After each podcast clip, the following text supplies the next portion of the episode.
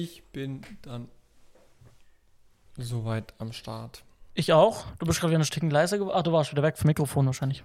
Ja, ich war ein bisschen weg. Ich kann den Gain noch ein bisschen hochdrehen. Ja. Dann sollte das auch soweit alles funktionieren. Also meine Aufnahme ist clean. Jo, bei mir Ähm, soweit auch. Das sollte soweit passen. Wunderbar. Ich muss mal noch kurz meine Fensterle anpassen, ein bisschen. Deine Fensterle. Meine Fensterle, genau. So, Ah ja.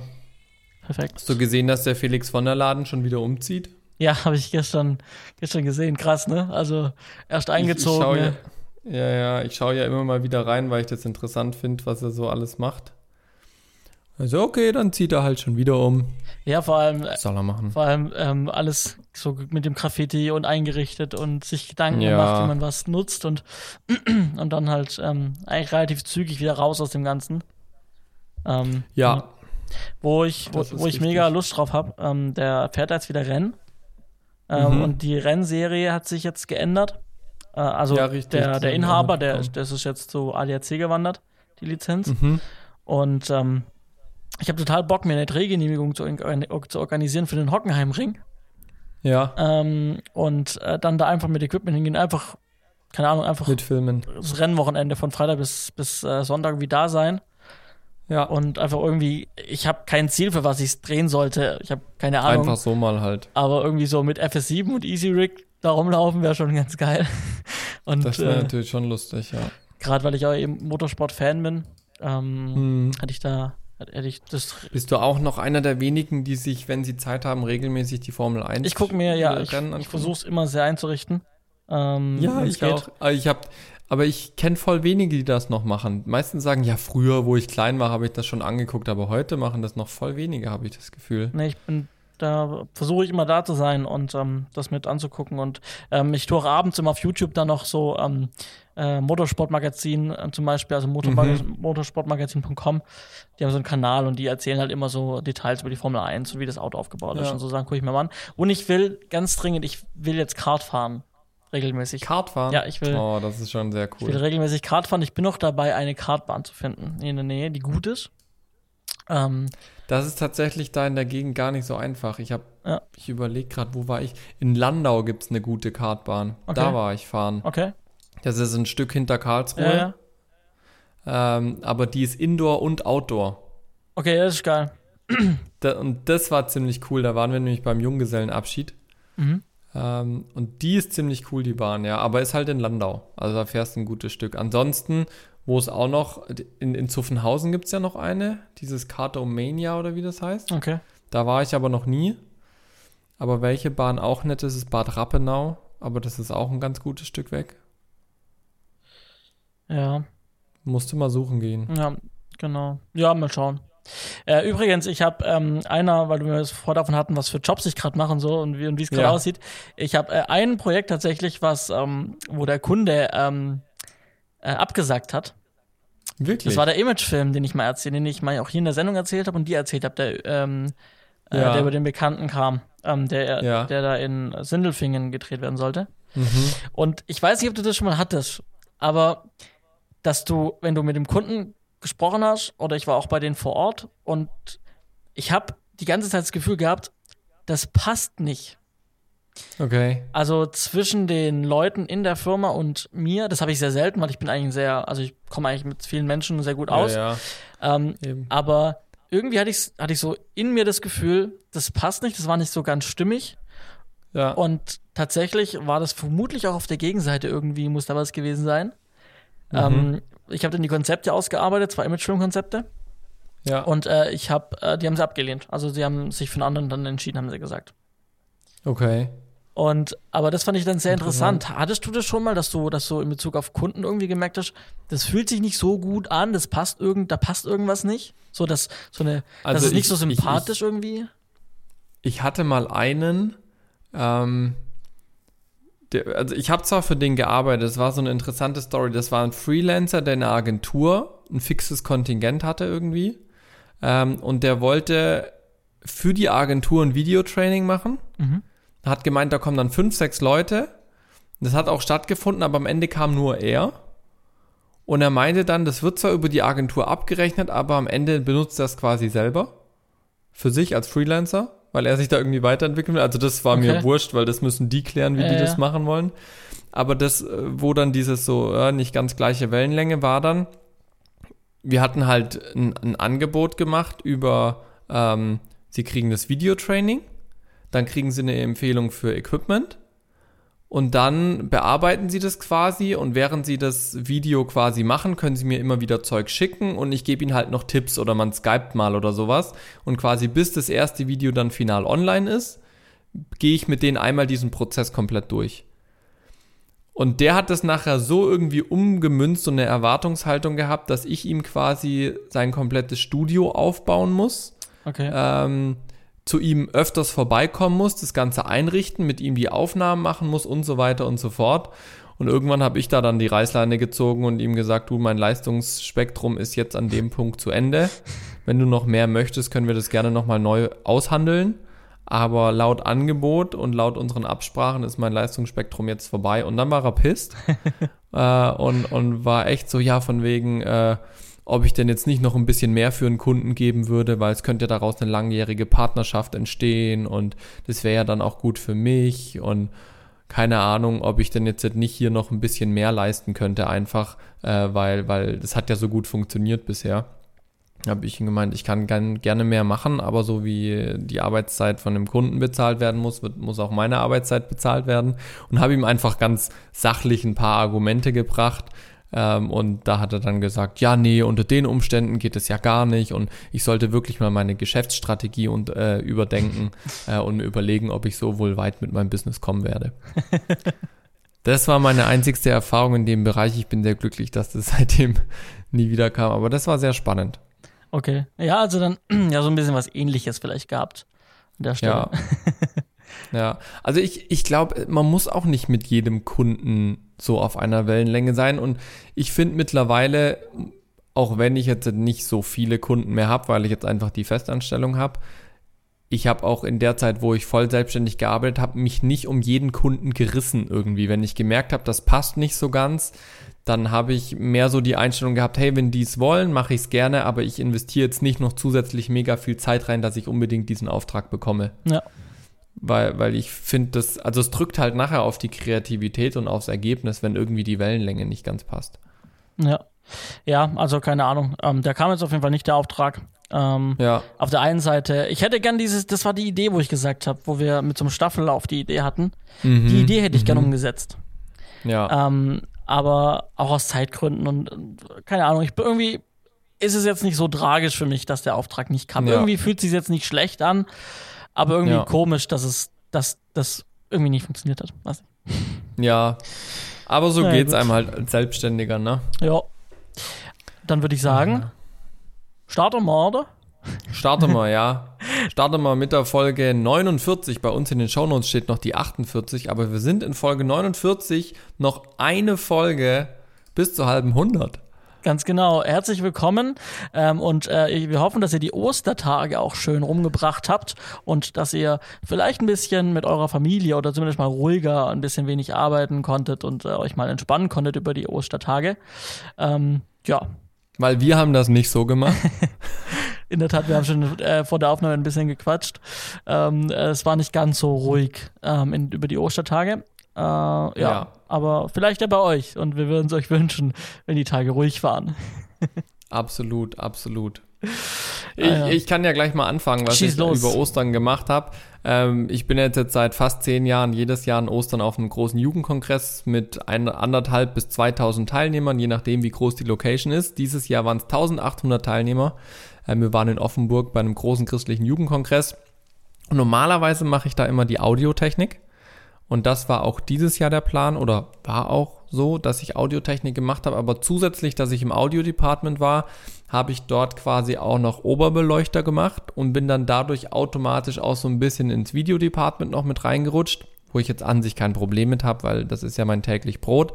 Ähm, aber ich war dann quasi in allen drei Departments drinne, was dann so ein bisschen ich weiß nicht, ich war noch nicht so ganz zufrieden damit. Auf jeden Fall, wir haben dort eben ähm, die Veranstaltungstechnik gemacht, zum einen für die Halle, dass jeder gut hört und sieht, und zum anderen haben wir das Ganze aber auch live gestreamt über YouTube ähm, und dort quasi ja die Show im Prinzip halt einfach technisch umgesetzt. Und das war, das, ich glaube, warum ich nicht so ganz zufrieden damit war, war ähm, tatsächlich, weil ich mich nicht auf eins wirklich fokussieren konnte. Mhm. Ich war quasi bei Audio und wusste aber, ich bin für Licht mit zuständig und habe dann gesehen, okay, da gibt's noch eine dunkle Stelle auf der Bühne. Ich könnte jetzt vorgehen und wir hatten so coole Achi-Scheinwerfer. Das waren Einzelanfertigen damals für Wetten das. Ähm, und die hat da ein, Dienstleister eben aufgekauft und die kannst du über Funk steuern. Die, die drehen, neigen, Torblenden und sowas kannst du komplett über Funk steuern. Ähm, und das, und das gibt's sonst okay. nicht? Das war dann nur für Wetten das oder? Also so wurde es mir erzählt, okay. dass es eine Einzelanfertigung für, für eben das ZDF war, mhm. die dann eben in, in mehrfacher Ausführung beim Wetten das eingesetzt wurden und wir hatten jetzt acht Stück davon. Okay. Ja, und diese Fernbedienung ist wirklich so, so ein Riesenknochen. Ähm, das ist so erste Generation Handy ähm, von der Größe her. Ähm, und das ist schon cool. Und dann stand ich eben hinter Mischpult und habe gemischt und habe dann aber gesehen, oh, da ist eine, eine dunkle Stelle oder beziehungsweise, oh, ich sehe, der, der, der Speaker, der, der läuft jetzt immer weiter in den, in den äh, Bereich rein, der jetzt gerade eigentlich nicht für ihn ausgeleuchtet ist. Aber ich könnte es umstellen, wenn ich halt die Lampen ein bisschen umstelle und einfach live quasi mitregel. Mhm. Ja? Ähm, aber dafür wär, war ich halt während der Veranstaltung wiederum nicht zuständig, weil da gab es einen Light Operator. Ähm, und, und dann genauso mit Video, wo ich gemerkt, okay, Leute, jetzt ist ein bisschen dunkel, jetzt müsstet ihr mal ein Gain hochdrehen oder mal die Blende verändern oder sowas. Das konnte ich halt nicht machen, wenn ich bei Audio war. Andere, andersrum, wir hatten dann freitags abends so eine Art Musical-Konzert ähm, und da war ich den ganzen Freitagnachmittag dann im Prinzip damit beschäftigt, umzuleuchten. Wusste aber eigentlich, dass meine Audiokollegen auch Unterstützung von mir brauchen. Äh, und dann war ich halt immer so hin und her gerissen und das war so ein bisschen mh, hm, unzufriedenstellend.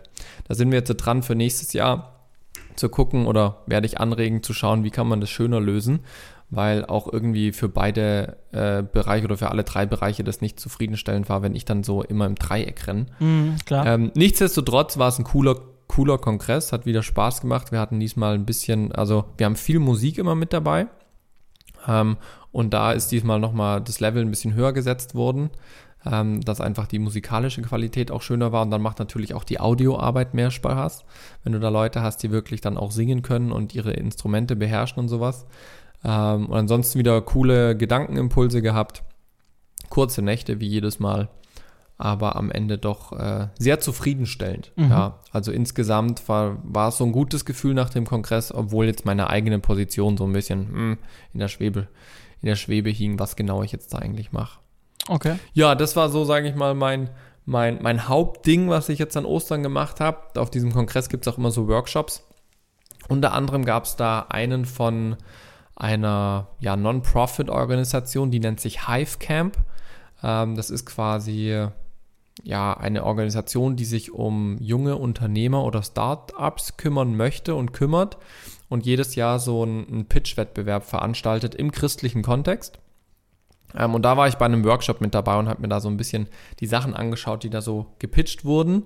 Ähm, und da ist so wieder mein Unternehmerherz wieder höher geschlagen und wieder diese Frage, hey, ist Festanstellung wirklich das Richtige oder nicht doch lieber wieder ins unternehmerische, selbstständige gehen, wo ich ja eh schon seit ich im Prinzip angestellt bin, jetzt auf 100 Prozent immer wieder mit Struggle, ob das wirklich das Richtige ist.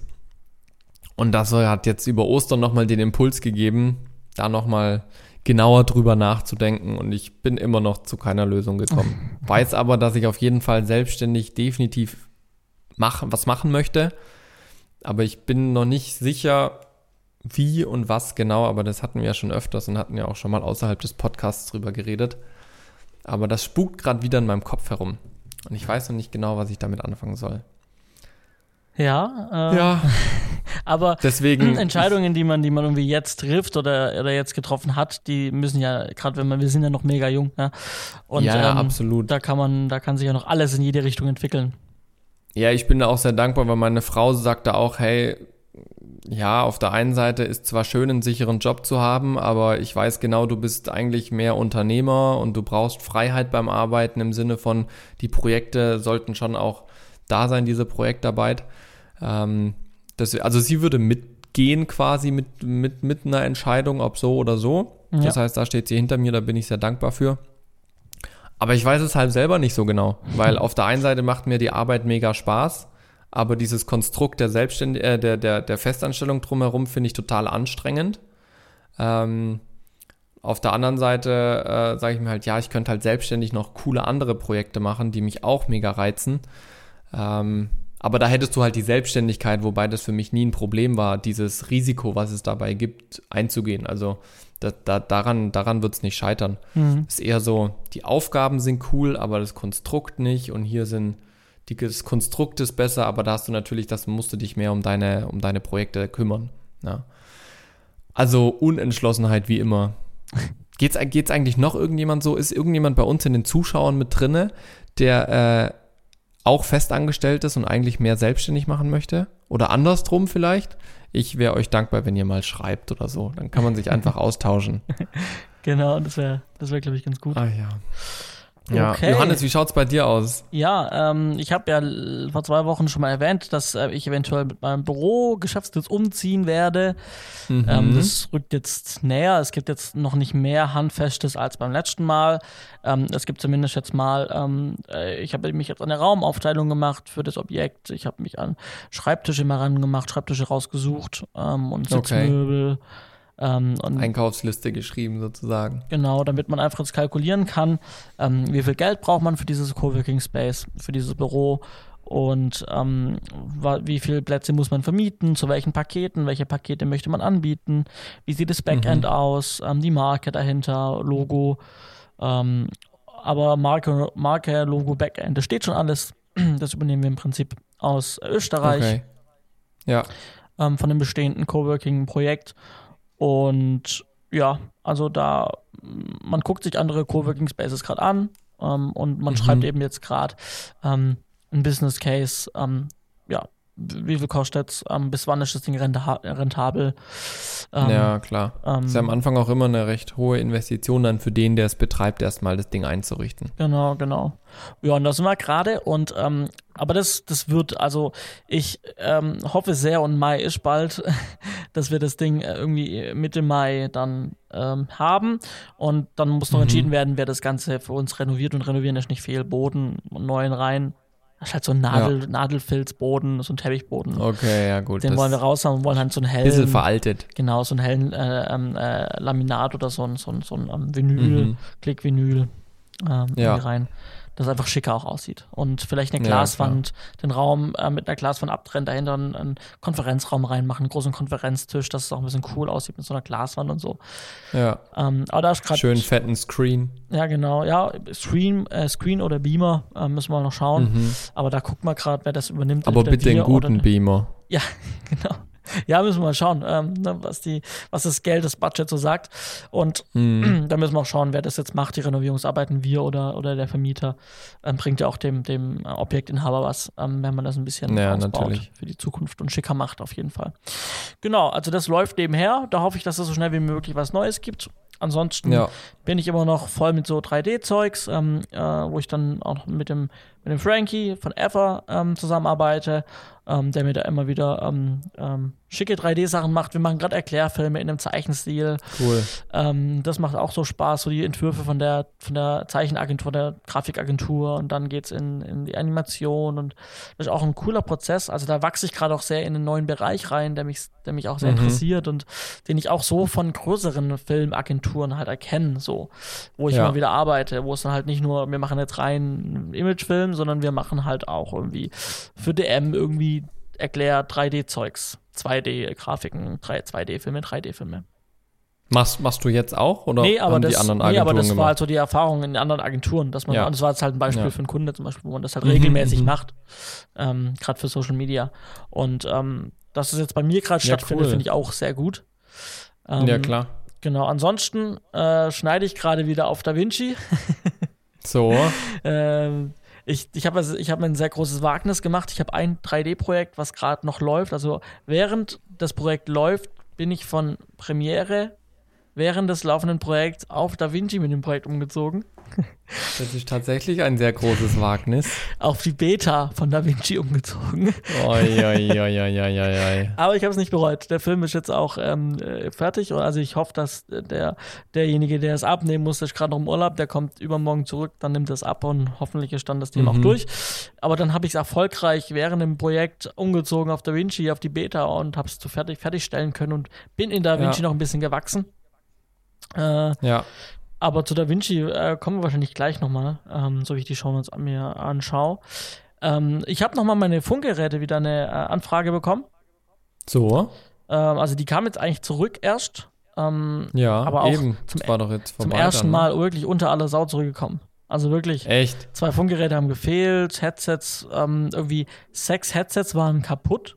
Also die Mikrofone. Ja. Ähm, warum auch immer sechs Headsets mit dem Mikro, also warum die Mikrofone in den Headsets kaputt sind. Wir Ja, waren die nur technisch kaputt oder waren die zerstört oder so? sie haben kein, also wenn du reingesprochen hast, haben sie nichts mehr abgeliefert am Ende, anderen Ende. Okay. Und wir haben jetzt, ähm, äh, wir haben jetzt testweise das Mikrofon weg, also wir haben das aufgemacht, das Headset, haben das Mikrofon Mhm. rausgelötet, haben ein ähnliches kleines ähm, rundes Mikrofon von, von Konrad wieder reingelötet ja. und hat es funktioniert. Und Okay. wir werden jetzt vermutlich die sechs Headsets einfach äh, mit neuen Konrad-Mikrofonen ähm, umlöten und dann tun sie wieder. Ist, ist das günstiger, wie wenn du sie neu kaufst? Ein so ein, also so ein Headset kostet, also ich meine, das Ding ist defekt. Das heißt, im Endeffekt zahlt der Kunde, die es gemietet Ja, ja, haben. klar. So, das läuft auch so mit den verlorenen Funkgeräten, mit den verlorenen Akkus, was alles jetzt eben verschütt ging und es ging auch Headsets verloren. So, die kommen alle in Rechnung. Ähm, und naja, ein neues Mikrofon kostet so irgendwie zwischen 1,50 Euro und 2,50 Euro. Okay. Und das Löten dauert pro Headset vielleicht so, wenn es blöd läuft, 10 Minuten. Lass es 5 Mhm. Minuten sein, zwischen 5 und 10 Minuten. Ja. Dann kann man diese sechs Dinge auch richten und, ähm, Ja. und halt irgendwie nur das Material dem Kunden dann in Rechnung stellen, als, als Ersatz. Und, mu und muss Ja. nicht, und, und mu- muss nicht irgendwie 20 neue Headsets kaufen, sondern halt bloß die verlorenen 8 Ja, klar. und die anderen sechs lötet man wieder zurecht. Aber Ja. auch die kompletten Headsets in einem riesen Kabelwulst. Also nicht einzeln die Headsets, sondern wirklich eine riesen Kugel voller Kabel und da waren alle Headsets reingeknotet. Naja, das ist ja auch super unzufriedenstellend, wenn man sowas zurückbekommt, ne? Ja, Also zum allerersten Mal wirklich, ähm, Ja. Nicht ja, und was hat der so- Kunde dazu gesagt? also es hat halt, ich sag mal, der Setrunner mir übergeben. Ähm, der hat es mir Okay. wieder zurückgebracht. Oder halt irgendein Assi. Aber ich habe gesagt, hey, gib das weiter. Nächstes Mal läuft nicht mehr so. Dann kommt halt wirklich nochmal ein extra, nochmal was drauf auf die Rechnung am Ende.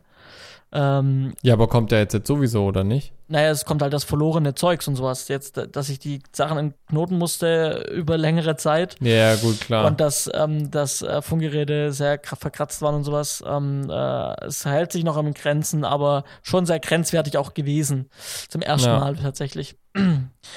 Naja, gut. Auf jeden Fall, ähm, das ist jetzt abgeschlossen und jetzt kam direkt die Anfrage für eine neue, für eine neue Produktion, die sogar mehr Mhm. brauchen, als ich habe. An Oh, Funkgeräten. kannst du nachkaufen? genau, wir brauchen fünf mehr. Also 25 sollte mein Bestand dann fassen Ja. und dementsprechend, da die anderen ja eh abbezahlt sind und die wären dann auch die neuen fünf wären dann auch direkt abbezahlt mit dem äh, mit der mit der ersten Buchung, Ja. ähm, wäre es eigentlich ähm, ja Sinnvoll, sie nachzukaufen. genau dementsprechend habe ich mitgeboten und angeboten ähm, äh, mit der Mehrzahl und jetzt müssen die mal zu Pötte kommen und sich entscheiden, weil ich muss die Dinger dann noch rechtzeitig bestellen. Ja, natürlich. Natürlich. Ist es auch wieder über einen längeren Zeitraum? Nächstes Spielfilm oder? Der längste Zeitraum genau 45 Drehtage zum ersten Mal. Oh, wow. Ja, Und das kam wieder über die gleiche oder halt über den, den Kontakt oder hat sich das jetzt mittlerweile genau, einfach war wieder, war wieder die gleiche Empfehlung. Genau. Cool. Ja. Läuft? Ja, genau. Also da geht auch Ich habe ja den, den, dem letzten Mal auf deine nicht Ja, äh, ich- offiziell online Website geschaut und Da dachte geht- auch vielleicht, Da aber geht nix. Das ist sehr hinten angestellt, da sind noch andere Sachen, Ja. die Vorrang haben. Der Film zum Beispiel, der Kurzfilm, ähm, da ist man ja gerade auch noch dran. Also es sind sehr viele Sachen noch, die, die ja, aber umso besser, dass ja die, die Walkie-Talkies trotzdem gehen. ja, Also, dass sich das quasi schon ohne aktive Werbung und sowas trotzdem, ja, das läuft halt nebenher ganz gut. ja, Genau. Super cool. Genau. Kommen wir dann auch zu einem großen Thema, und zwar die NAB. Oh ja, die war schon wieder. Ich war so überrascht. Ich, ich habe ja jetzt mit, mit Geburt und Elternzeit echt wenig mitbekommen und dann sehe ich plötzlich krass schon wieder NAB. Mhm. Ja, also gefühlt war ja erst vor kurzem die, die IBC. Ja. Dann hat ja Sony und, und Blackmagic zwischendurch mal so einfach sowas gedroppt mit der A6400 ähm, und, und, und der G2 von der Ursa Mini. Und dann kam plötzlich die NAB. Genau. Und äh, fangen wir doch mal mit Blackmagic vielleicht an. Also wir haben euch nicht heute alles zusammengefasst. Die NAB hatte sehr viel, ähm, aber auch Sachen, die ich sage, die sind jetzt vielleicht nicht für die Zielgruppe hier sehr überaus interessant. Trotzdem, ja. Ja, wobei ich sagen muss, also so, so richtig krasse Sachen, die jetzt äh, über die Maßen neu waren, gab's fand ich auch nicht. Also klar, ich meine, jeder Hersteller hat irgendwie so eine neue Kamera, aber jetzt nichts, wo, wo du denkst, okay, da gab's jetzt das neue Feature. Nee, also äh, vielleicht im Bereich Black Magic, wo wir jetzt gleich dazu kommen. Ähm, aber ansonsten ähm, hat sich seinen Grenzen gehalten. Klar, Sony hat ja. dann irgendwelche Kameras, wieder irgendwelche Henkelmänner oder auch ähm, so IP-Kameras, ne, die, wenn man, wenn man jetzt irgendwelche Sendungen ja. anschaut, wie Big Brother zum Beispiel, da werden so weiße Sony-Kameras meistens in die Decke gehängt, die so einen Remote-Kopf mhm. haben, die man, oder so einen Schwenkkopf eben haben, so, die man so typisch kennt, also versteckter ja. Kamera oder auch so. Äh, viel Kamera auf engem Raum.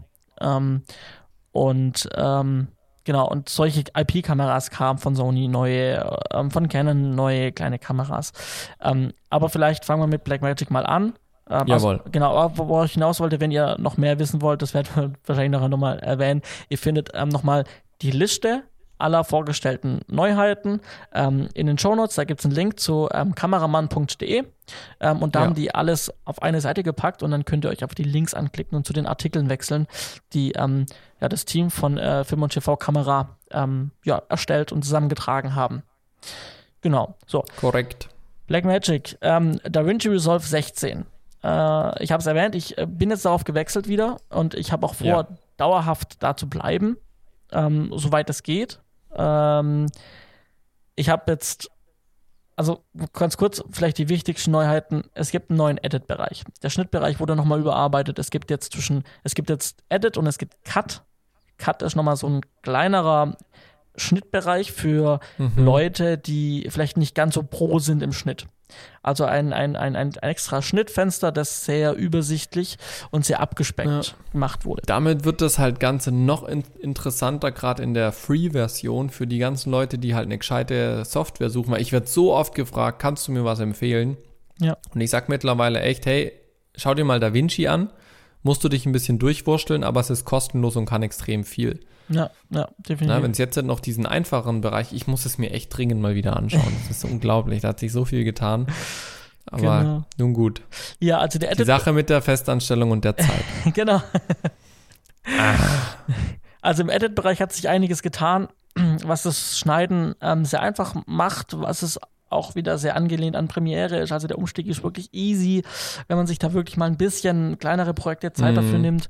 Ähm, es gibt jetzt endlich, wow, man kann verschiedene Frameraten innerhalb eines Projektes ähm, anlegen. Man kann, man kann zwar nicht die ähm, in einer Timeline, in einer Sequenz, während das Projekt schon angelegt wurde und man hat drin gearbeitet, kann man zwar die Framerate nicht ändern, immer noch nicht. Also am okay. aktuellen Projekt. Man kann aber jetzt zumindest mal eine neue Timeline, eine neue Sequenz erstellen, kann die in der neuen richtigen Framerate und kann dann endlich von ähm, Timeline A was die falsche mhm. Framerate hat, in die Timeline B, was die korrekte Framerate hat, reinkopieren und es funktioniert. Und bei der letzten Version war es noch so, äh, nee, geht nicht, weil dein neues Projekt hat eine andere Framerate als dein altes Projekt oder deine alte Sequenz. Okay. Geht jetzt endlich. Ne? Da hatte ich letztes Mal schon, ich habe davon schon mal berichtet, als ich schon mal gewechselt bin, dass ich mein mhm. Showreel geschnitten habe, nicht dran gedacht habe und dann auch 24 äh, Frames geschnitten habe und ich konnte ja. es um ich konnte es nicht mehr ändern. Ich konnte nicht meinen Schnitten, ich hätte es neu schneiden müssen. Und das wollte ich nicht tun. Das ist schon krass. Und das geht jetzt endlich. Ähm, also sehr cool auf jeden Fall. Ähm, und dann noch mal was, was anderes Cooles ähm, in Bezug auf Zusammenarbeit. Mhm. Ähm, also es gibt FileStage. Das ähm, mhm. nutzen wir, das haben wir schon im Podcast mal erwähnt, dass es ja. Falsches gibt. Die kommen aus Stuttgart, das ist so eine Feedback-Plattform. Ich mache ähm, mach einen Film, ein Video, lade es hoch, ähm, auf, auf FileStage, gibt den Link meinem Kunden, der Kunde klickt den Link an, öffnet kriegt dann die, Obers die Oberfläche von FileStage und kann in dem Video an jeder Sekunde oder jeder Stelle Stopp machen, kann Frame für Frame springen, kann mit der Maus direkt im Video was anklicken und dann setzt sich da ähm, eine Stecknadel im Prinzip und er kann direkt kommentieren, ja. was ihm da auffällt und ich kann dann direkt das Feedback einarbeiten, kann dann das Feedback durchgehen und kann es einarbeiten und korrigieren. So, also keine E-Mails mehr mit ey, hier, da und da, irgendwo ist was du blau und so. Also ganz cool. So, es gibt aber auch die amerikanische Konkurrenz und zwar Frame.io. Mhm. Und ähm, was jetzt, was ähm, die jetzt gemacht haben, sie haben Frame.io in DaVinci integriert und andersrum. Das heißt, cool. ich schneide mein Projekt, lade, exportiere es, lade es auf Frame.io hoch. Der Kunde gibt Feedback auf Frame.io, auf der Feedback-Plattform. Und das Feedback vom Kunden landet bei mir in der Timeline mit Markern. Oha, das ist halt schon edel.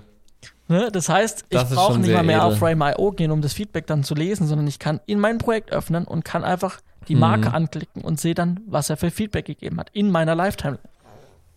Das ist schon cool. Das hatten sie ja, glaube ich, mit bei Premiere auch schon probiert, aber irgendwas, also es war nicht ganz so entspannt. Also es war nicht ganz so cool. Ich glaube, es gab nur eine Liste oder sowas, die du, die dir ausgespuckt wurde, aber keine Marker. Ja.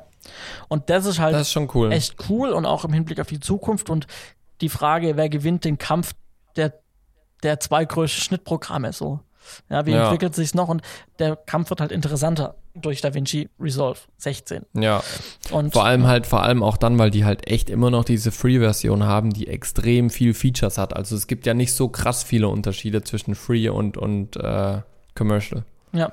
Und ich meine, diese 300 30 Euro oder was es sind, 350, 380 Euro für DaVinci Resolve fürs Studio, für, also für die Pro-Version, ja. ist halt auch kein Geld. Du zahlst doch einmal und du hast das Ding.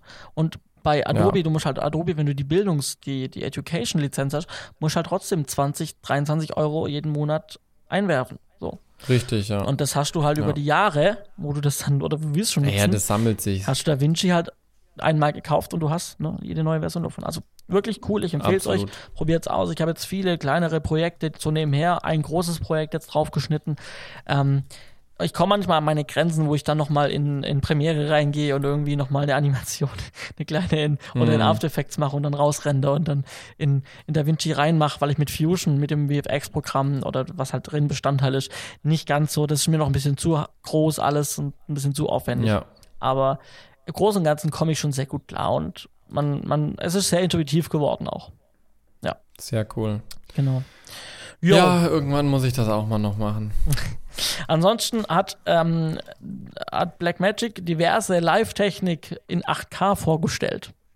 Mhm. Was das habe ich auch gesehen. Was auch wirklich ein krasses Ding ist, so jetzt 8K, also so gerade so Bildmischer in 8K, ähm, mhm. Ähm, äh, Aufnahmegeräte auch. Aufnahmegeräte für 8K-Video, alles über SDI, aber auf der anderen, also halt auch so, warum jetzt dieses 8K?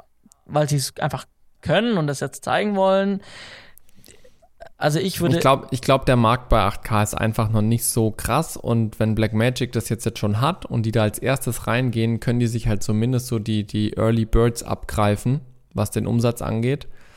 Ähm, ich meine, also bei mir ist immer noch die große Frage, wird sich 8K wirklich so schnell durchsetzen? Ich ja, meine, das hat man bei 4K sich auch gefragt, aber 8K tut sich, finde ich, jetzt in den Anfängen noch schwerer wie 4K damals.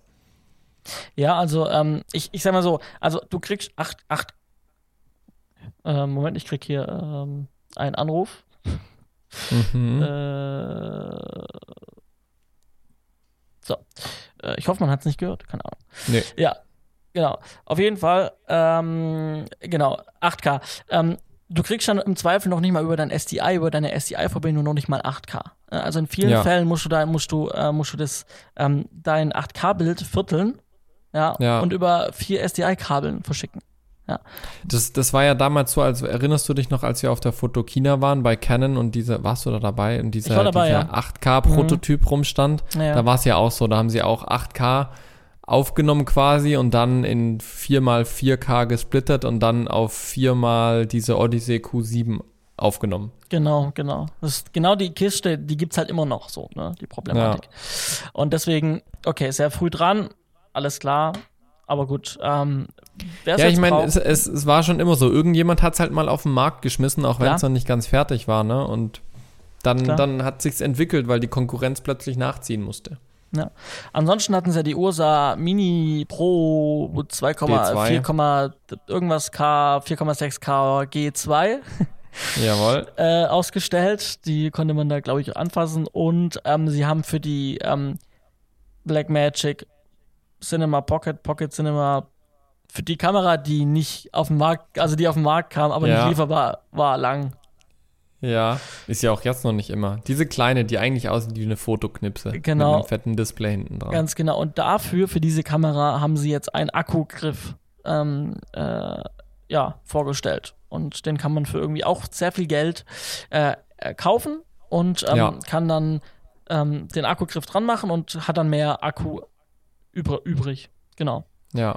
Und ich habe tatsächlich gesehen, die haben ein paar von diesen Kameras rausgeschoben jetzt. Also ich habe irgendwo, ich glaube, Tonart ähm, auf Facebook ein Bild gesehen, wo die irgendwie so in ihrem Foyer so 30 äh, der Kameras, 30 Kartons aufgestapelt hatten, so eine Pyramide. Ähm, aber eigentlich waren die wahrscheinlich alle für die Vorbesteller, waren die eh schon weg wieder.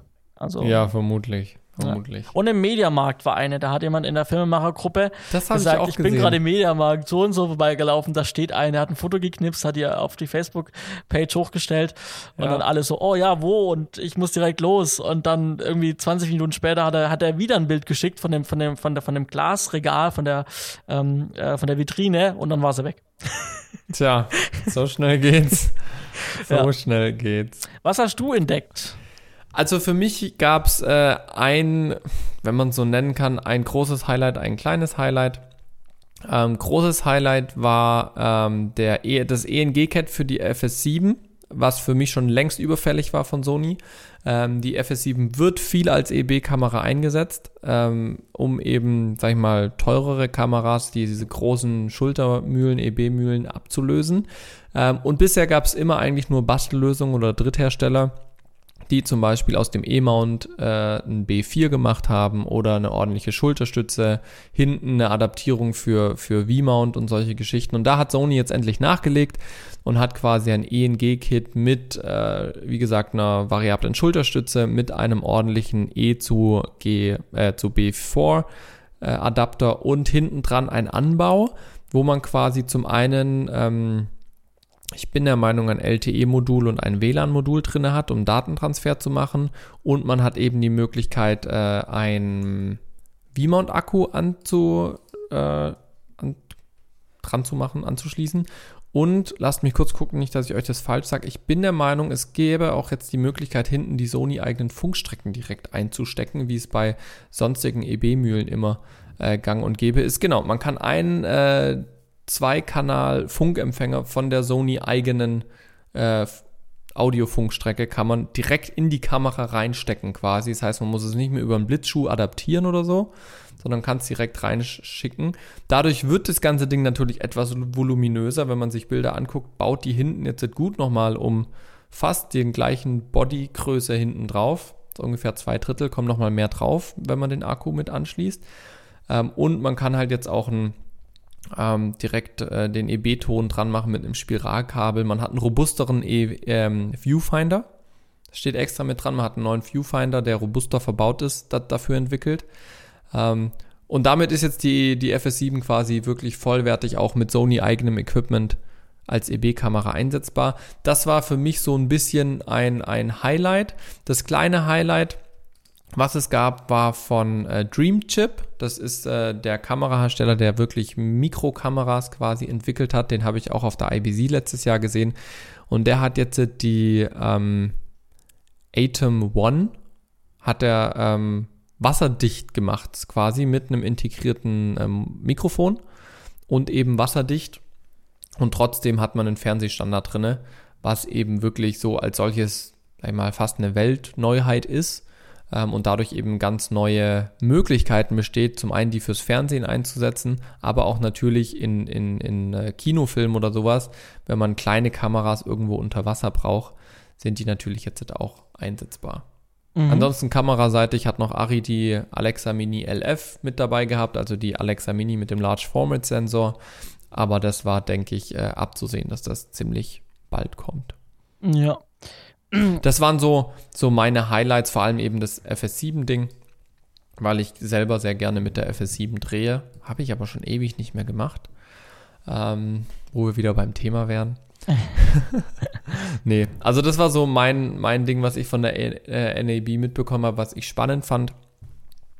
Ansonsten fand ich es diesmal wirklich Also was ich entdeckt nicht habe, so nervenaufreibend. was ich noch entdeckt habe, was mir sehr gut gefallen hat, war von TerraDeck ähm, die ähm, verzögerungslose äh, drahtlos äh, 4K-Bildübertragung. ah, okay, ja. Ähm, also im Prinzip die Videofunkstrecke, die du hinten auf deinen ähm, V-Mount Mhm. stecken kannst und dann darauf den V-Mount-Akku. Ja, Ähm, und äh, dieses neue System ähm, soll also wirklich verzögerungslos anscheinend funktionieren. Die Videos dazu waren auch, Mhm. ähm, war noch eindeutig, dass es funktioniert hat.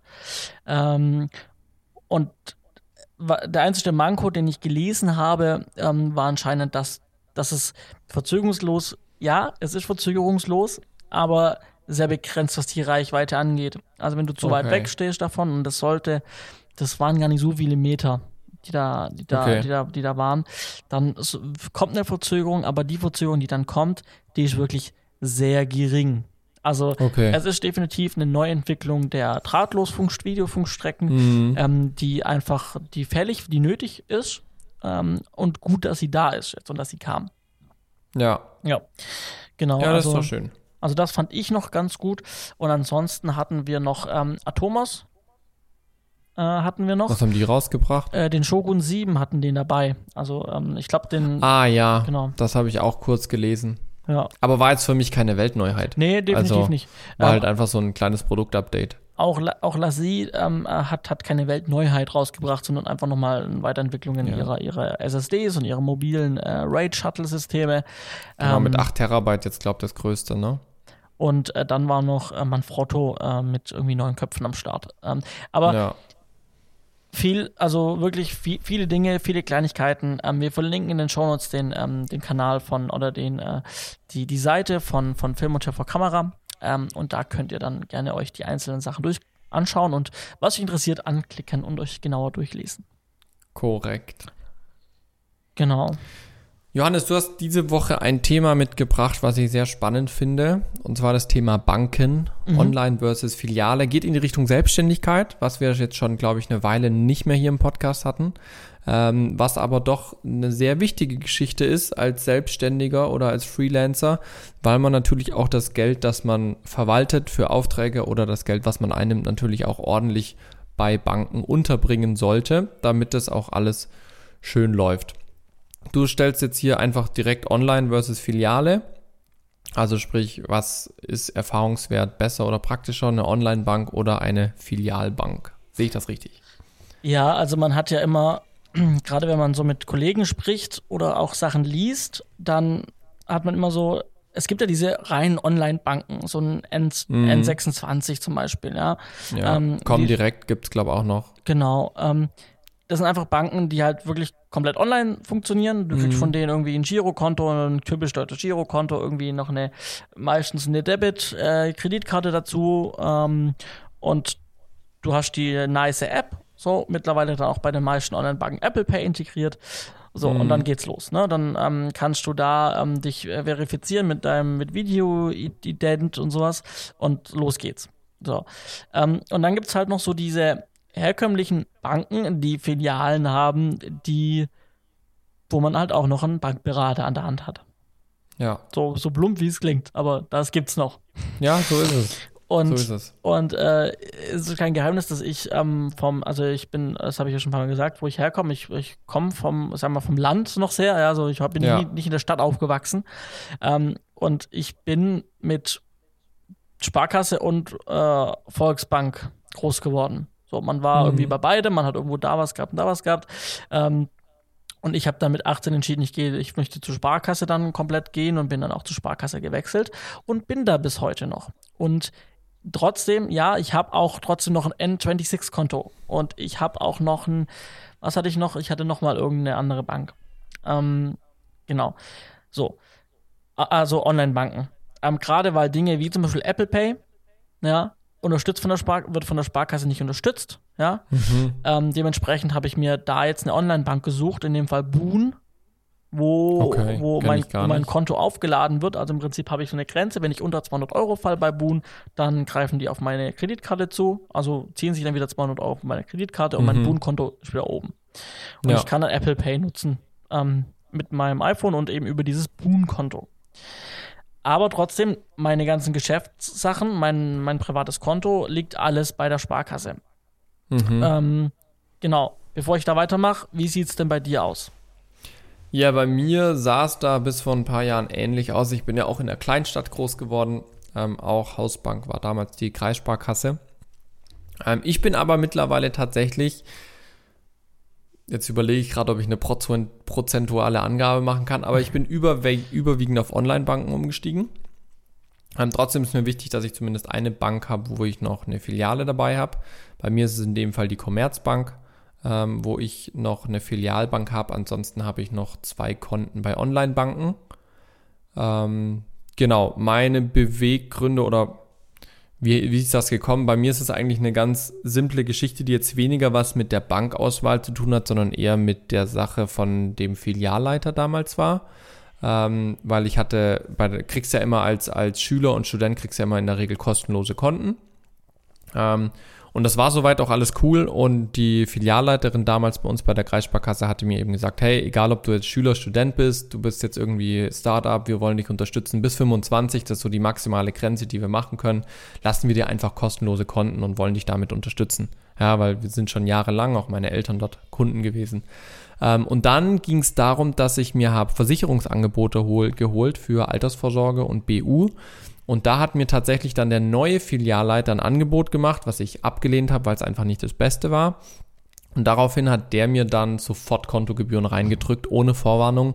Ähm, nicht mal postalisch irgendwie angekündigt oder sowas, ähm, sondern hat mir direkt Kontogebühren reingedrückt, äh, die ich dann zahlen musste. Und abgesehen davon, was man jetzt von Kontogebühren halt, hält oder nicht, ich fand einfach die Nummer extrem blöd, die ja, er da klar. abgezogen hat, weil ich habe noch dann extra angerufen, hey, habe ich irgendwie was verpasst oder sowas? Hättet ihr mir da nicht eine Info schicken können? Und die Frau im Service Center meinten auch, nee, normalerweise gibt es da noch einen Brief oder sowas. Das kann gar nicht einfach so direkt rausgehauen werden. Und das war dann mein Beweggrund, um zumindest von dieser Filialbank Abstand zu nehmen, was aber wirklich jetzt nur mit diesem, mit dieser Aktion zu tun hatte, nicht mit der Bank an sich. Ja. Genau.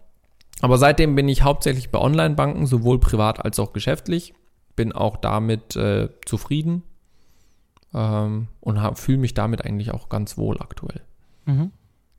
Ja, also ich, ich sage auch immer so, also der Grund, warum ich immer noch bei einer Filialbank bin, wie der Sparkasse zum Beispiel, ähm, ist einfach, ich habe ähm, zum einen, gerade wo ich dann studiert habe, und die Studiengebühren selber tragen musste.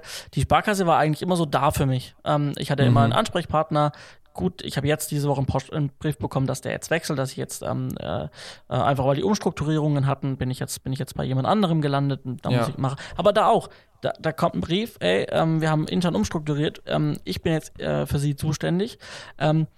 Wollen wir nicht einfach einen Termin ausmachen, dann treffen wir mhm. uns mal entweder auch gerne nach den Öffnungszeiten bei Ihnen zu Hause oder Sie kommen in die Filiale und wir lernen uns einfach mal kennen. So. Ja. Ähm, um dann auch wieder das Persönliche zu haben. Ähm, ja, ja. Egal, ob das jetzt der Bankberater oder der neue Bankberater ist. So.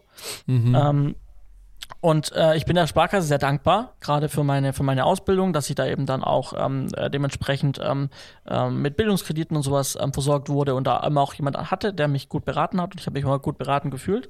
Ja. Ähm, des Weiteren aber auch, wenn ich merke, ähm, ich habe mal irgendwie anders finanzielle Schwierigkeiten, dann rufe ich oder ich schreibe eine E-Mail an meinen Bankberater, erkläre meine Situation und da ist immer ein offenes Ohr da und dann heißt es halt, ja, okay, ähm, wie lange brauchst du denn diesen Dispo zum Beispiel? Na, ja. ja. So, und dann kann es sein, kriege ich halt ohne, ohne irgendwie groß irgendwie einen Aufriss zu haben, kriege ich halt irgendwie für anderthalb Monate einen erweiterten oder einen Dispo überhaupt. So. Ja. Ohne viel Hickhack, ja. Ähm, dann kriege ich per Post, kriege ich dann äh, den Schreiben zugeschickt, das unterschreibe ich und werfe es dann bei denen wieder in den Briefkasten rein und alles gut. Hab dann den Dispo mhm. und kann damit arbeiten und habe keine Probleme mehr. Und wenn ich jetzt bei der bei einer Online-Bank dieses Ding hätte, na, die kennen mich nicht. Ich bin bei denen ja. irgendeine Nummer und da kriegt man nicht einfach so ähm, eine Dispo-Erweiterung oder generell ein Dispo. Ähm, ja.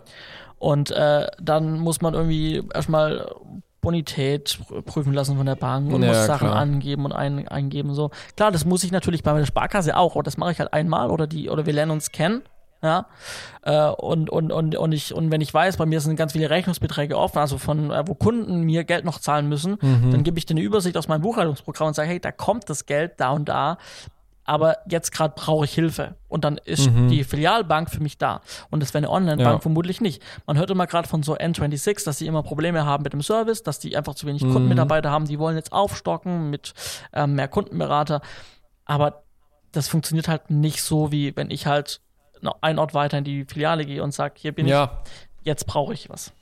absolut. Der persönliche Kontakt, der ist da schon sehr wertvoll, ja. Genau, und ich glaube, dass es, ich weiß nicht, wie es in der, wenn man in der Stadt lebt und da bei Banken ist, ich weiß nicht, oder da bei einer Sparkasse wäre, ja. Ich weiß nicht, wie es da ist, ob das wirklich dann auch so eine, ob das auch nicht mehr so ist wie auf dem Land und ich sehe das gerade falsch, weil ich jetzt so für, für Filialbank werbe auch, ja.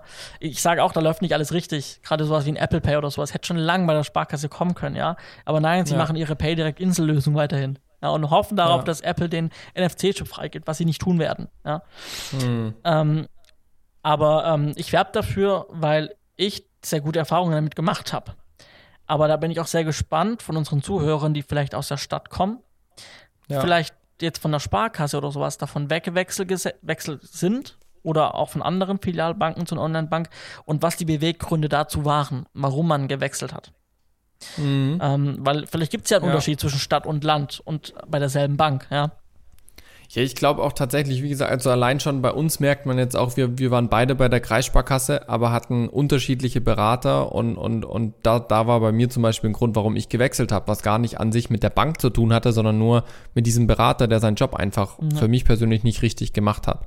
Ja, ähm, also da gibt's glaube ich, schon auch große individuelle Unterschiede. Ähm, nichtsdestotrotz, ich habe ja auch gesagt, ich habe auch noch eine Filialbank, die Commerzbank, ähm, wo ich äh, bin. Ganz lustig bin ich damals über ein Prämienprogramm hingekommen, habe ich ein bisschen Startguthaben für ein Konto bekommen und äh, die haben mich tatsächlich einfach gut beraten. Ja, Ja, und okay. deswegen bin ich dort geblieben. Ich hatte eigentlich geplant, nachdem dieser Pflichtzeitraum, wo ich dann dort sein muss, um die Prämie zu bekommen, es fertig ist, dass ich dann wechsle wieder zurück oder halt einfach wieder das Konto schließe. Aber die haben sich einfach auch tatsächlich um mich gekümmert. Auch wenn es in einer Großstadt die Filiale war. Es war zwar alles ein bisschen anonymer in einem Großraumbüro, die Beratung, das fand ich ein bisschen seltsam. Aber jetzt hier, wo wir umgezogen sind und jetzt hat auch, äh, bin ich einfach in, in einen anderen Geschäftsbereich dann gewechselt, bei denen in der Bank, neue Berater, war auch einfach das Persönliche ist schon gut. Ja. Ja. Wobei ich auch sagen muss, mit, mit meinen Online-Banken bin ich auch zufrieden. Also ja, man erreicht sie vielleicht nicht immer so direkt ähm, oder, oder spricht halt jedes Mal mit jemand anderem. Aber bisher hatte ich noch nicht so große Punkte, wo ich Probleme hatte. Ich habe aber jetzt auch weniger was zu tun, wie zum Beispiel bei dir, wenn du jetzt wirklich auf größere Summen auch wartest. Ja. Ähm, das war bei mir bisher jetzt nicht so der Fall. Ja. Aber allein auch, wenn man so an so Sachen denkt, wie zum Beispiel Baufinanzierung oder sowas, ja. Ja, na klar. Also da bin ich auch, also ich denke tatsächlich öfters mal drüber nach, wie schaut's aus mit einer eigenen Immobilie oder sowas. Wann möchte man denn sowas angehen? Weil man muss ja irgendwann Eigenkapital dann auch ein bisschen ansparen. Ja. Ähm, und da bin ich auch echt, klar, man holt sich natürlich überall auch mal Angebote rein, aber jetzt hätte eine wirkliche äh, Commitment zu einer Online-Bank oder sowas hätte ich da jetzt nicht. Also da ist mir doch lieber ein Berater, der mir das ordentlich erklärt, lieber. Ja. Und ich glaube, man hat damit auch dann mehr Möglichkeiten einfach, weil man dann über die menschliche Ebene und man kann persönlich drüber Genau. sprechen und was für Möglichkeiten habe ich und macht halt nicht irgendwie an einem Telefonat mit jemand, den man halt zum ersten Mal am Telefon hat und man verhandelt, verhandelt da gerade über Verträge, mit wo es um sehr viel Geld geht auch. Richtig, ja. ja. Also, aber da, wie gesagt, wäre ich sehr mal auf das Feedback der Zuhörer gespannt, ähm, ob ihr von äh, Filialbanken zu Online-Banken gewechselt seid ähm, und warum, was die Beweggründe dazu waren. Ähm, das ähm, ist ein Thema, was, was auch in den Filmemachergruppen oft äh, immer wieder geschrieben wird, wo Ja. Leute fragen oder in Startup-Gruppen, hey, ähm, bei welchen Banken seid denn ihr? Ich suche mir eine neue Bank. Ähm, wie sieht es da bei euch aus und wie, wie und was? Und äh, dann wird immer über so Filialbanken, über die Alteingesessenen immer sehr viel geschimpft Mhm. ähm, was ich halt aus meiner Sicht nur zu Teilen verstehen kann. Ja. Man kann ja auch die Kontogebühren, wenn man welche zahlen muss, auch wieder absetzen. Also so ist ja nicht, ne? Ja, also, und, ich- und ich bin ganz ehrlich, also, dann zahl, also irgendwie, ich zahle 5 Euro ähm, äh, Kontogebühr, aber das, Ja, der Service ist halt schon ich habe den da, Service ne? halt. Ja. Die Zeit, die du investieren musst, um mit einer Online-Bank sowas zu machen, ist halt bedeutend mehr wie mit so einem Berater und das ist halt dann deine Arbeitszeit, die dir fehlt, ne? Definitiv. Ja, ja. Nun gut. Jawohl. Ich habe noch ein Thema bei zum, zum Bereich Selbstständigkeit. Der ist mir jetzt in den letzten Tagen wieder bewusst geworden, weil ich da von einigen Leuten angesprochen wurde. Ähm, weil natürlich bei uns in der Kirche ist bekannt, was ich so alles treibe und mache und tue. Und deswegen kommen immer mal wieder Leute und fragen mich, hey, wie ist denn das mit der Selbstständigkeit und vor allem im Medienbereich? Ich will das auch. Ähm, und dann fällt mir immer ganz äh, oft auf, ähm, die Leute, die wollen selbstständig werden, zum Beispiel als Fotograf oder als Social Media Manager oder als Kameramann oder als sonst irgendwas, ähm, haben aber oftmals wirklich keine Ahnung von unternehmerischen Aspekten. Das heißt äh, im Prinzip, ich bin Kameramann, dann kann ich auch selbstständig sein.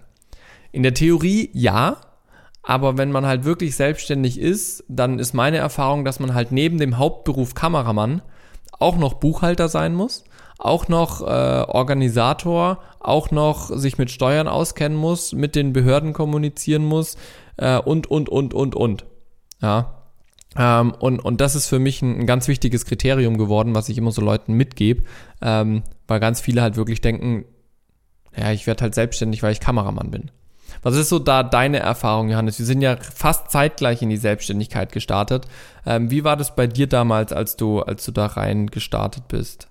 Also ich hatte so diesen buchhalterischen Aspekt ein bisschen auch so in die Wiege gelegt bekommen, sage ich mal. Ich bin aufgewachsen mit äh, im, im, Betrieb, also wir hatten ähm, äh, zwei Familienbetriebe und mhm. ich war halt irgendwie immer gerne in der Firma und auch samstags den ganzen Tag, wenn ich nicht in der Schule sein musste als Kind schon. Und ähm, mein Papa hat, äh, der hat Kaufmann gelernt und der hat dann, ähm, der hat dann halt immer auch sich um die Buchhaltung gekümmert und ich habe immer zugeguckt und äh, auch Unterlagen, wenn er Unterlagen mhm. gewälzt hat, auch irgendwelche Unterlagen gewälzt, weil ich mich da immer schon wohlgefühlt habe so ein bisschen und ich mich einfach so interessiere für Zahlen und, und, und, und Recht und so und, und deswegen auch im produzentischen mhm. Bereich gelandet bin. Ja. ja. Ähm, Völlig zu Recht. und ähm, ja, deswegen hatte ich schon die, so, so ein gutes, einen guten Grundstock, sage ich mal. Ähm, und bin dann auch in die Selbstständigkeit. Aber ich wäre auch in die Selbstständigkeit gegangen, vermutlich, wenn ich diesen Background nicht gehabt hätte. Aber mhm. es war um mhm. einiges schwieriger gewesen. Und ich sage auch jetzt, dass es nicht alles perfekt war in meiner Selbstständigkeit, was ja. Zahlen, Rechte und Buchhaltung mhm. anging. So, da arbeite ich jetzt noch Dinge auf von vor Jahren irgendwie, ne? Weil ich damals Sachen nicht richtig gemacht habe, vielleicht, ja. So. Und ähm, ja, also es ist sehr wichtig, da gebe ich dir vollkommen recht. Ähm, und es ist sehr einfach. Man sagt ja einfach, ich mache jetzt meine eigene Firma, mache mein eigenes Ding, ja. bin nicht mehr abhängig von einem Arbeitgeber und äh, kann arbeiten, wann ich will. Und das klingt alles sehr schön, aber es ist mit einer wahnsinnig großen Verantwortung verbunden, auch wenn man keine, ähm, auch wenn man keine Angestellten hat, sondern man muss auch mhm. erstmal, bevor man sich Angestellte sucht, sich um sich selber kümmern und gucken, dass man für sich selber alles im Reinen hat und ja. mit allem safe auch ist. Ich, ich glaube, das trifft es ganz gut auf den Punkt, dass das mit diesem Verantwortung haben. Ja, einfach Selbstständigkeit ist eine Verantwortung, die man trägt und in erster Linie eine Verantwortung für sich selber. Ja, du hast gesagt, du musst Sachen aufarbeiten, die du vielleicht damals falsch gemacht hast. Auch ich war letztes Jahr in einem langen Prozess dran, zum Beispiel mit der Künstlersozialkasse, ähm, um das Ganze aufzuarbeiten, weil ich das damals einfach nicht wusste und dementsprechend mich auch nicht drum gekümmert habe. Und jetzt hat es mich nicht, sage ich mal, äh, eingeholt, weil ich geprüft wurde, sondern jetzt wusste ich's und jetzt musste ich das Ganze aufrollen ja, ja, rückwirkend dann halt noch teilweise Beiträge zahlen und so weiter. Ähm, das war dann äh, schon, schon auch eine, eine Sache, die man dann aufrollen muss. Ähm, man sagt immer, in Deutschland kann man ganz einfach gründen. Ähm, und das, finde ich, ist ein kleiner Trugschluss. Ähm, man, man, man, kann man, man es schon. Ja, in, in der Theorie funktioniert es. Du gehst zum Gewerbeamt oder sagst einfach dem Finanzamt, ich bin jetzt als Freiberufler tätig und dann bist du rechtlich selbstständig.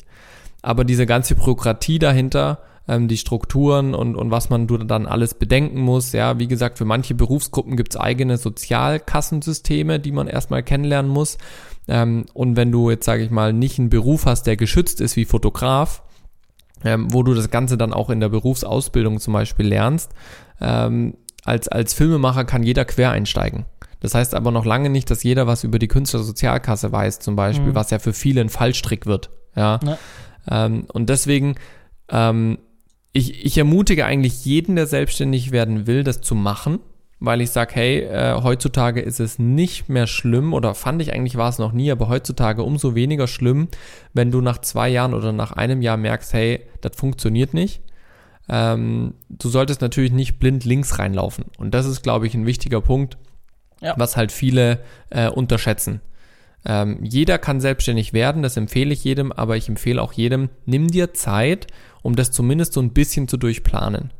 Ich weiß noch, äh, wo, bevor wir uns selbstständig gemacht haben, wie viel wir uns drüber unterhalten haben, was für Risiken sich das mit sich bringt, was man jetzt alles machen müsste mit den Ämtern und, und Finanzamt und was nicht alles.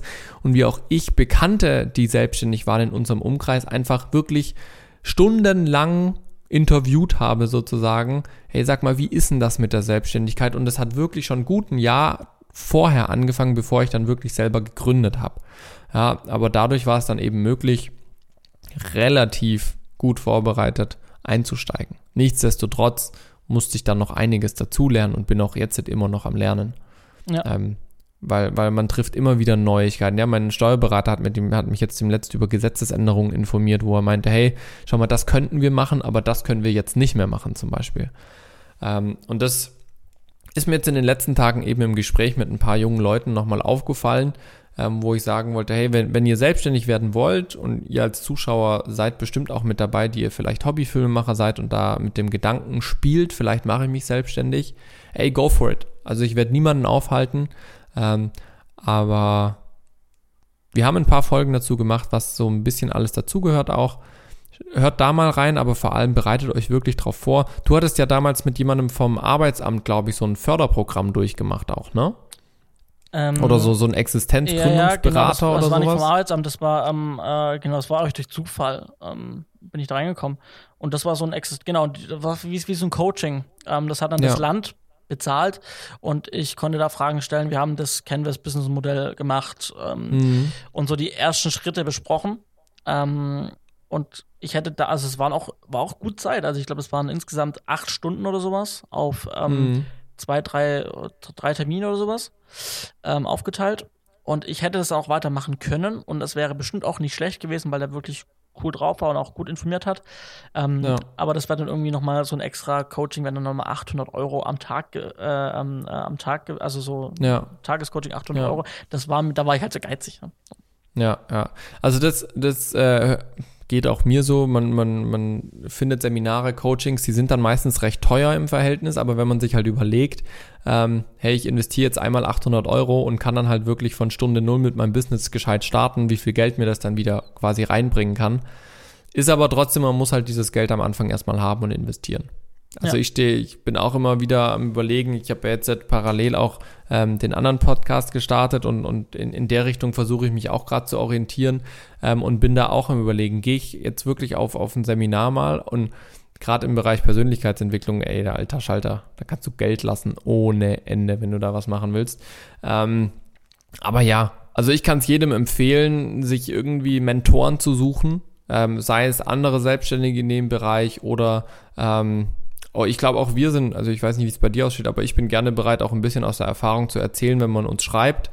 Ähm, es ist immer schwierig, alles in einem Podcast unterzubringen, aber wenn ihr uns mal schreibt, ein paar Fragen habt, macht das gerne. Also ich von mir aus kann sagen, absolut gerne. Ich teile auch da gerne mein Wissen. Ich denke, bei dir sieht es nicht anders aus, Johannes. Ja, ich habe witzigerweise erst vor drei Wochen oder zwei Wochen mit jemandem telefoniert, mit einem Kollegen, ähm, der mich zur Künstlersozialkasse ähm, Sachen mhm. gefragt hat. Ähm, und klar konnte ich da nicht auf alles hundertprozentig, aber ich habe dann immer so gesagt, hey, das ist momentan mein Stand, das weiß ich aktuell, ja. da bin ich mir sicher, da bin ich mir unsicher, ähm, aber ich kann dir gerne mein, von meiner Erfahrung erzählen, damit du ja. einfach mal weißt, in welche Richtung es gehen kann. So. Und, ja, und das, das war ist, dann auch ganz gut für ihn. Ja, und das ist, glaube ich, auch ganz wichtig. Ja, also dieses, dieser schnelle Reichtum durch die Selbstständigkeit, der stellt sich meistens nicht ein. Und ganz wichtig, ganz wichtig von dem, was ihr verdient, ja, müsst ihr auch noch was zur Seite legen, weil irgendwann müsst ihr auch ans Finanzamt euren Anteil ähm, lassen. Ja. Und äh, nicht ja. alles ausgeben, ähm, immer auch was noch behalten, ja. damit das für die Steuer auch äh, da ist noch. Ja. Genau, also in den, in den ersten Folgen, ich glaube in der, in der dritten Folge von Z-Funk 5 oder sowas, haben wir mal das ABC der Selbstständigkeit für uns aufge, äh, besprochen. Ich, ich schaue gerade mal live auf die Webseite. Könnten wir auch mal wieder neu auflegen vielleicht könnten wir zum einen mal wieder neu auflegen, aber zum anderen äh, schaut da wirklich mal rein in, in unsere Playlist, ähm, was wir da alles für, für ähm, Themen schon mal bearbeitet haben. Da findet ihr schon echt, echt viele wichtige Themen. Ähm, wir verlinken vielleicht mal das ein oder andere unten mhm. in der Videobeschreibung, in in den Show Notes. Wie komme ich denn jetzt auf Videobeschreibung? in den Show Notes. Genau. Okay, ähm, kommen wir noch ganz kurz zu Kurznews, vielleicht noch bevor Zu den Kurznews, ja. Genau. Ähm, Netflix ähm, hat äh, die Preiserhöhung. Wir haben schon mal drüber gesprochen. Ähm, so ich dachte es. dann erst, krass, schon wieder eine Preiserhöhung, aber nein. Nein, nein, nicht schon wieder eine Preiserhöhung, sondern die Preiserhöhung, die schon mal vor langer Zeit in Amerika angekündigt wurde und dann auch in Deutschland so allmählich durchgedrungen ist, wurde jetzt umgesetzt für alle. Ähm, und das hat einen wahnsinns großen Shitstorm im Internet ausgelöst. Mhm. Im Schnitt wurden die Verträge von Netflix, die Angebote von Netflix so um einen groben, groben Euro angehoben, äh, mal mehr, mal weniger. Ähm, das heißt, das teure Angebot, wo ich gerade bin, ist irgendwo bei 15 Euro jetzt gelandet. Ähm, 15, 16 Euro. Genau, und das hat einen riesen Shitstorm ausgelöst. Und ähm, mhm. jetzt kam dann auch eine E-Mail von Netflix an die, an die Mitglieder. Also auch ich habe eine E-Mail von Netflix bekommen, okay. in dem sie das erklärt haben ähm, dass jetzt eine Preiserhöhung stattfindet und dass es natürlich nur, damit das Angebot natürlich noch besser werden kann und so weiter. Natürlich. Ähm, aber das fand ich dann schon interessant, weil es war ja jetzt nicht die erste Preiserhöhung und es gab eigentlich noch mhm. nie so eine E-Mail, die so ein bisschen gefühlt einer Entschuldigung, wir müssen es tun, weil wir können irgendwann mit den Großen vielleicht nicht mehr mithalten. Und wir brauchen Geld. I told you before. genau. Dass es irgendwann kommen wird. Und die E-Mail hat mir so ein bisschen auch leid getan, dann so, so, also nicht leid getan, so, oh, äh, hier, ähm, äh, euch geht's wahrscheinlich so schlecht, sondern einfach so, war halt aber so eine Erkenntnis, so, ja, klar, ich weiß, dass ihr Geld verdienen müsst, mehr Geld verdienen müsst, weil ihr halt einfach nicht viel, ja. äh, also weil ihr einfach nicht genug einnehmt, als das, was ihr die ausgebt. Die investieren ja auch Summen ohne Ende. Genau. Aber der Shitstorm war sehr, sehr interessant, der dann losging und dann hat man es verglichen mit dem Rundfunkbeitrag, was ja auch mhm. schon seit mhm. Jahren eine Riesendiskussion ist. Ähm, ja. Aber ich denke mir, weißt du, na gut, das ist wieder eine eigene Diskussion, aber das ist halt so, ey, wenn du dir was angucken willst, dann sei auch bereit dafür, was zu zahlen. Du kannst doch nicht ja. alles geschenkt kriegen. Ganz also genau. entweder dann, dann kannst du es dir halt leisten oder halt nicht, aber du kannst nicht andere dafür verantwortlich machen, dass sie für eine Leistung, die sie erbringen, Geld verlangen. Ja. Also du gehst ja auch auf die Arbeitsstelle und verlangst dafür ein Gehalt von deinem Chef. Ja, und dann tauchen wieder zig Videos auf, wo gezeigt wird, wo man günstige Netflix-Verträge im Ausland abschließen kann. So, weil es gibt halt irgendwie Länder, wo der Netflix-Account irgendwie nur 3 Euro oder 4 Euro kostet. Irgendwo Länder, wo halt der Lohn nicht hoch ist, ja. ja. Und dann klickst du dir da mit einem VPN, versetzt dich mit deinem Rechner da ins Land, klickst dir da dein Konto und guckst dann Netflix aus einem fremden Land im Prinzip. Gibt doch nicht solche Tipps hier öffentlich beim Podcast. Ich sage ja nicht, wie es funktioniert, ja, im Detail, aber das ist auch so, wo ich mir denke, so, ey Leute, zahlt doch ehrlich euren Beitrag dazu, dass ihr was vorgesetzt bekommt, wo ja. Leute echt dafür, wo Leute fair bezahlt werden möchten, ja. wo Leute wirklich ihr, Brot, ihr Geld damit verdienen. Ähm, also ich finde diesen Vergleich mit, mit dem Arbeitgeber, Arbeitnehmer echt, finde ich am passendsten. Ja, du hast eine Leistung als Arbeitnehmer, deine Arbeitskraft und dein Arbeitgeber möchte diese Arbeitskraft haben. So möchtest du quasi die Filme von Netflix und der Arbeitgeber muss dir ein Gehalt zahlen. Und von Zeit zu Zeit willst du auch eine Gehaltserhöhung für deine Arbeitskraft haben, weil du sagst, hey, meine Arbeitskraft ist jetzt mehr wert geworden. Oder wenn du willst, dass ich noch mehr arbeite, musst du mehr zahlen. Ja. Und genauso macht es Netflix auch, hey, wenn du noch mehr von unserer Leistung haben willst, musst du auch damit rechnen, dass wir ab und zu mal eine Gehaltserhöhung wollen. Ja. Nun gut, so sieht's aus. So ist es. Genau. Hast du das Heft da?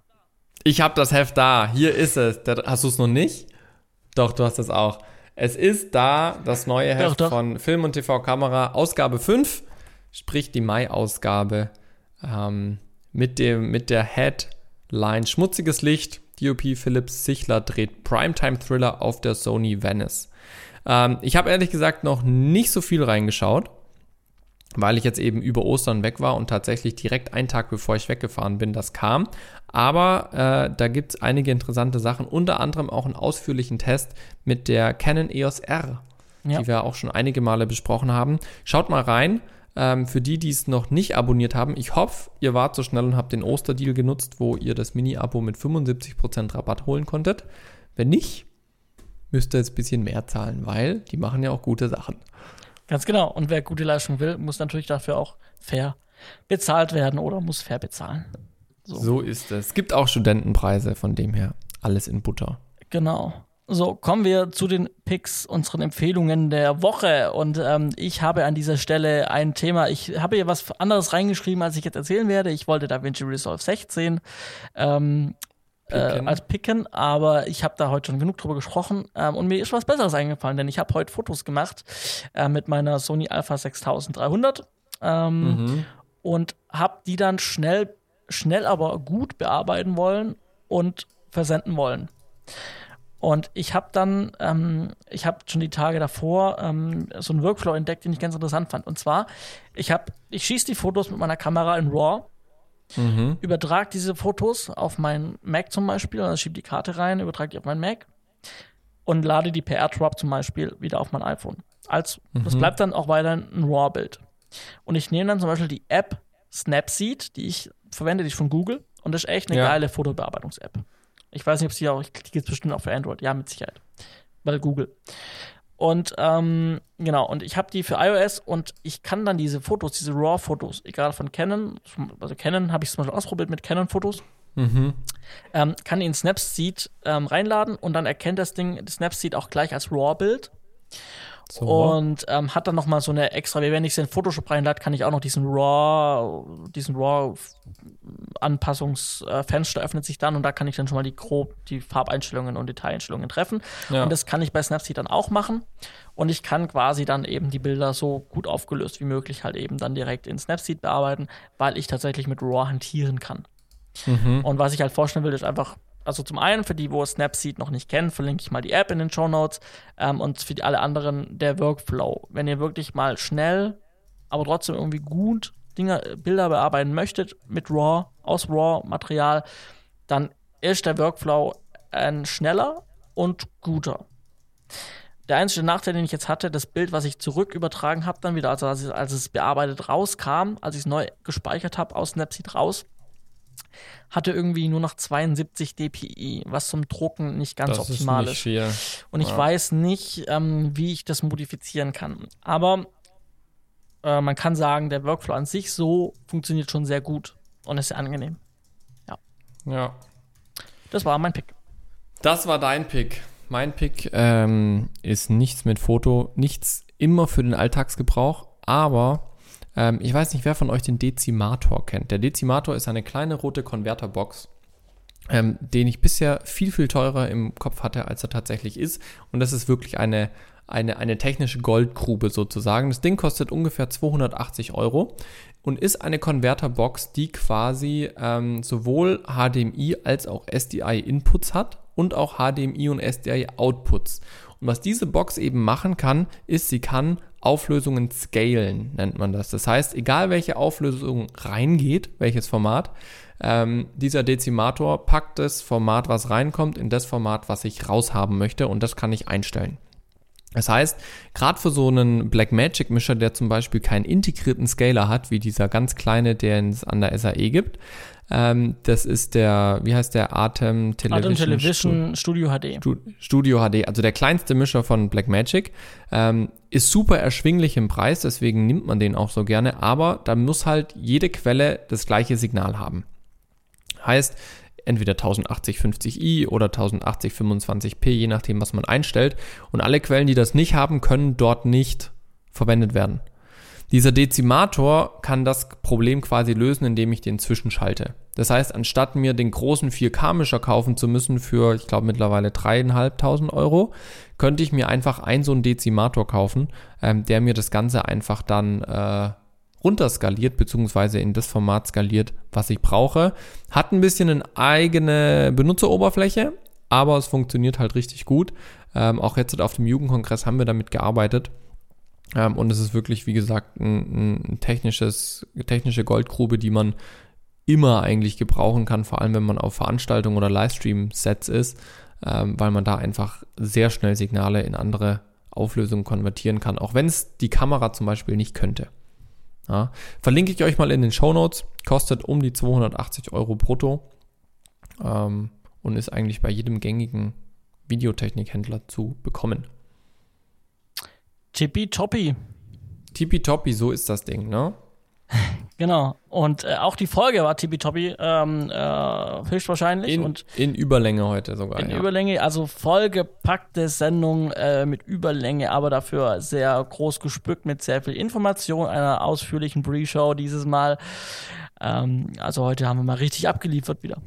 So ist das, so ist das. Aber hallo, ich meine, wir müssen uns jetzt auch langsam steigern. Das ist ja jetzt bei der nächsten Folge sind wir halbe hundert, ne? Also da müssen wir schon auch was raushauen. Gut, dass du es nochmal erwähnt hast an dieser Stelle. Natürlich, ja, natürlich. Muss natürlich erwähnt werden. Und an dieser Stelle ähm, finden wir es äh, mega gut, wenn ihr uns einfach auch eine Entlohnung da lasst, indem ihr uns abonniert, zum Beispiel auf Soundcloud oder auf ähm, Spotify zum Beispiel oder auf iTunes gerne auch einen Kommentar da lasst. Und, ähm, Jawohl, be bewertet uns gerne. Also das äh, ist die Creme de la Creme unserer Unterstützer, die bewertet uns quasi auch.